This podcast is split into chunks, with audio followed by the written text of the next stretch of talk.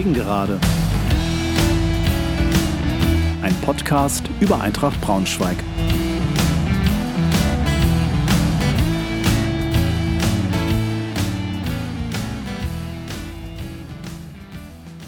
Hallo und herzlich willkommen zur 13. Folge meines Podcasts. Ich freue mich sehr, dass ihr wieder dabei seid. Heute mit einer Nachschau zum 20. Spieltag. Unser Heimspiel gegen den 1. FC Magdeburg, die kürzer als gewohnt ausfallen wird, da vor allem die erste Halbzeit mit einer Ausnahme eher ereignisarm war und ich wegen der Winterpause auf eine Vorschau auf das nächste Spiel sowie die Gedanken als Tribünentrainer verzichten werde.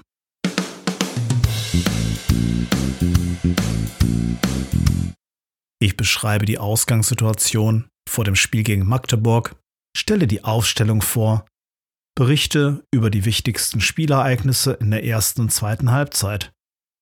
Anschließend ziehe ich ein Fazit und versuche mich an einer Analyse. Ich rede darüber, was mich nachdenklich stimmt, aber auch, was mich hoffnungsfroh stimmt.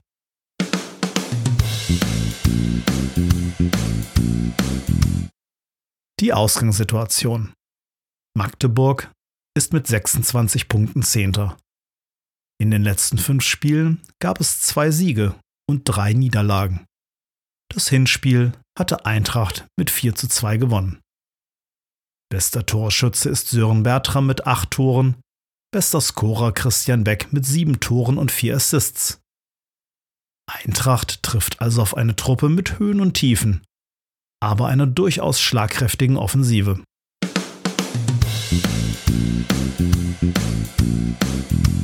Schauen wir uns also mal die Aufstellung an. Das System ist ein 4-1-2-3. Antwerpen nimmt mehrere Änderungen vor.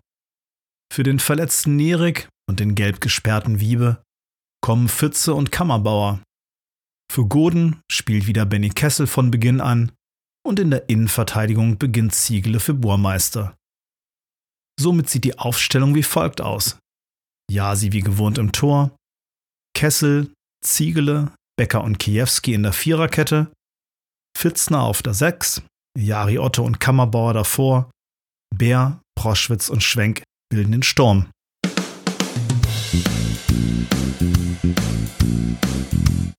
Dann also mal hinein in die erste Halbzeit gegen Magdeburg. Bis auf zwei Szenen war die erste Halbzeit allerdings ziemlich ereignisarm. Es dauerte bis zur 26. Minute, bis das Spiel endlich richtig Fahrt aufnahm. Dann aber eine Riesenchance für Proschwitz, der von Bär geschickt wird und allein auf Torhüter Behrens zuläuft, mit einem Flachschuss aber an diesem scheitert. 30. Minute, Platzverweis für den Magdeburger Conte wegen Nachtretens.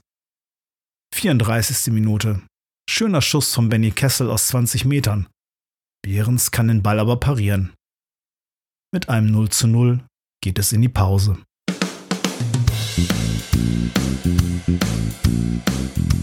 Zweite Halbzeit, 49. Minute. Roter steigt im Strafraum Schwenk auf den Fuß. Nach kurzem Zögern pfeift der Schiri Elver für Eintracht.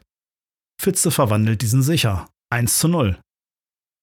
Der direkte Gegenzug nach Wiederanpfiff bringt sofort den Ausgleich. Jakobsen wird nicht attackiert, schickt Beck mit einem Steilpass, der mit einem Heber Jasi überwindet.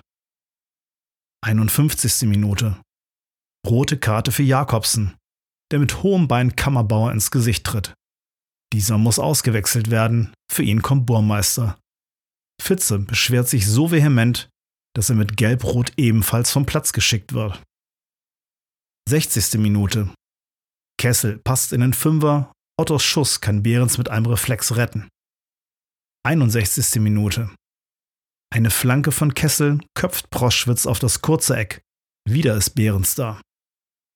68. Minute. Nächste Chance Eintracht. Schwenk auf Proschwitz, der durchsteckt auf Bär, doch Bertram klärt auf der Torlinie per Kopf zum Eckball. 70. Minute. Kiwi legt einen Eckball zurück auf Bär, der perfekt in den 16er flankt, wo Kessel einköpfen kann. 2 zu 1 Eintracht. 72. Minute. Freistoß Magdeburg. Beck verlängert im 16er den Ball auf Roter, der den Ball über die Linie drückt. Wieder postwendend der Ausgleich.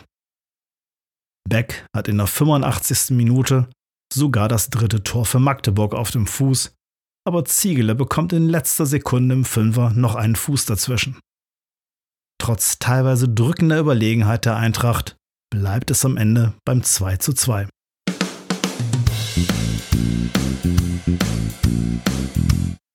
Fazit. In der ersten Hälfte ein eher schwaches Spiel, das in der zweiten Halbzeit deutlich an Fahrt aufnahm und regelrecht turbulent wurde. Durch zwei Unaufmerksamkeiten in der Abwehr lässt Eintracht hier eindeutig zwei Punkte liegen.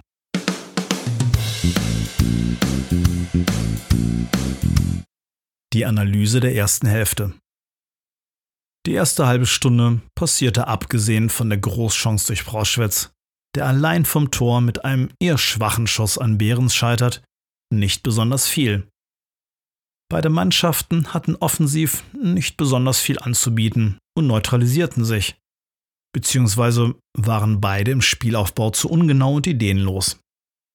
Latente Unruhe verbreitete auf Seiten der Gäste Conte, der vorne immer anspielbar war. Nach der berechtigten roten Karte für eben diesen Conte wegen Nachtretens änderte sich das Spiel. Eintracht wurde spielbestimmender, Magdeburg zog sich etwas zurück. Großchancen blieben aber Mangelware, da Eintracht weiterhin im Spielaufbau zu ungenau und mit zu wenig Tempo agierte. Es geht mit einem 0 zu 0 in die Pause. In der zweiten Hälfte sollten sich die Ereignisse überschlagen. Zunächst mal gibt es in der 49. Minute Elfmeter für Eintracht, den man durchaus so geben kann. Fitze lässt sich die Chance nicht entgehen und verwandelt sicher zur Führung. Direkt nach Wiederanpfiff der höchst überflüssige Ausgleich. Jakobsen bekommt durch eine simple Drehung im Mittelfeld viel zu viel Platz. Sein Pass auf Beck ist dann wirklich stark. Beck kann mit einem technisch anspruchsvollen Heber Jasi überwinden. Auch wenn Ziegle diesen konsequenter hätte stören müssen, das Hauptproblem ist der Platz für Jakobsen im Mittelfeld, wo Eintracht in dieser Situation viel zu nachlässig agiert. Die Aktionen beider Magdeburger waren allerdings auch richtig stark gemacht.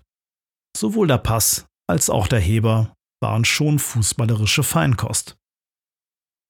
Die zweite rote Karte für Magdeburg ist wohl unstrittig.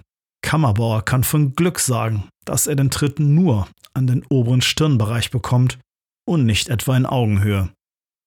Es war allerdings zu sehen, dass er am Bluten war. Gute Besserung an dieser Stelle. Kammerbauer hatte bis dahin eine für mich offen gestanden überraschend gute Partie gemacht. Er zeichnete sich durch Passsicherheit und eine gute Übersicht aus. Seine Auswechslung war durchaus eine Schwächung für Eintracht. Burmeister machte zwar eine gute Partie, war aber offensiv nicht so stark wie vorher Kammerbauer. Die gelb-rote Karte für Fitze habe ich dagegen nicht verstanden. Schon seine erste gelbe Karte ist nach einem Allerweltsfaul unmittelbar vor der ersten Magdeburger roten Karte fragwürdig. Aber nach dem wirklich üblen Tritt von Jakobsen ist es in der ersten Erregung doch normal, dass Fitze hier lautstark ein paar deutliche Worte in Richtung des Magdeburger schickt.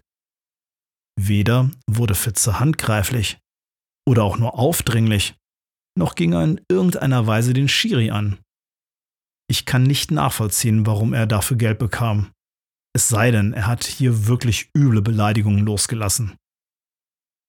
Worüber ich mich allerdings viel mehr aufrege, ist der erneute Ausgleich nach dem sehr sehenswerten Kopfballtor von Kessel.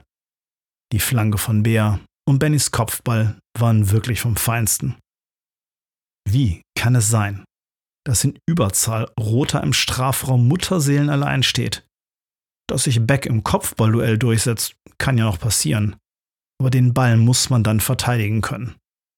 Eintracht war fast während der gesamten zweiten Hälfte spielbestimmt und hatte genügend Chancen, das Spiel nach Hause zu bringen. Nach dem Ausgleich gab es allerdings keine zwingenden Chancen mehr. Trotz Überzahl vermochte es Eintracht erneut nicht, sich zwingende Chancen zu erarbeiten und muss am Ende noch von Glück sprechen, dass Ziegler mit einer Wahnsinnstat den dritten Magdeburger Treffer verhindern kann. Ein insgesamt enttäuschendes Unentschieden. Zwei Schlafmützigkeiten kosten Eintracht den Sieg.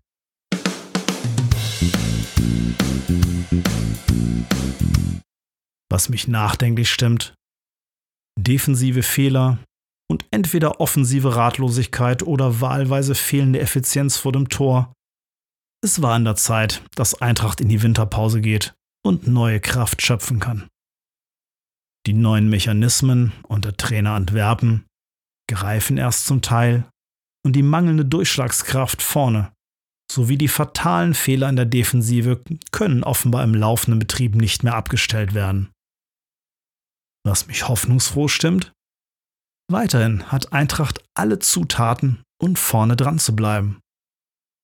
Das Team hat eine erkennbar gute Moral. Was jetzt fehlt, ist Zeit, um die Spielidee von Antwerpen zu verinnerlichen und den Kopf frei zu bekommen. Ich bin weiterhin überzeugt, dass wir nach der Winterpause eine Eintracht sehen werden, die vorne ein Wörtchen mitzureden hat. Denn es gibt in dieser Liga kein Überteam, das uns eindeutig voraus ist.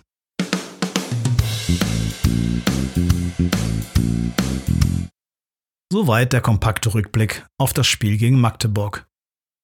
Der Tribünentrainer schweigt heute. Dafür werde ich in den nächsten Tagen einen Rückblick auf die Hinrunde aufnehmen und mir auch ein paar Gedanken über das machen, was sich bei Eintracht personell ändern sollte. Ich freue mich sehr, dass mein Podcast so viele Zuhörerinnen und Zuhörer erreicht hat. Und ich hoffe, dass ihr auch in der Rückrunde wieder dabei sein werdet. Bis dahin, tschüss, macht's gut.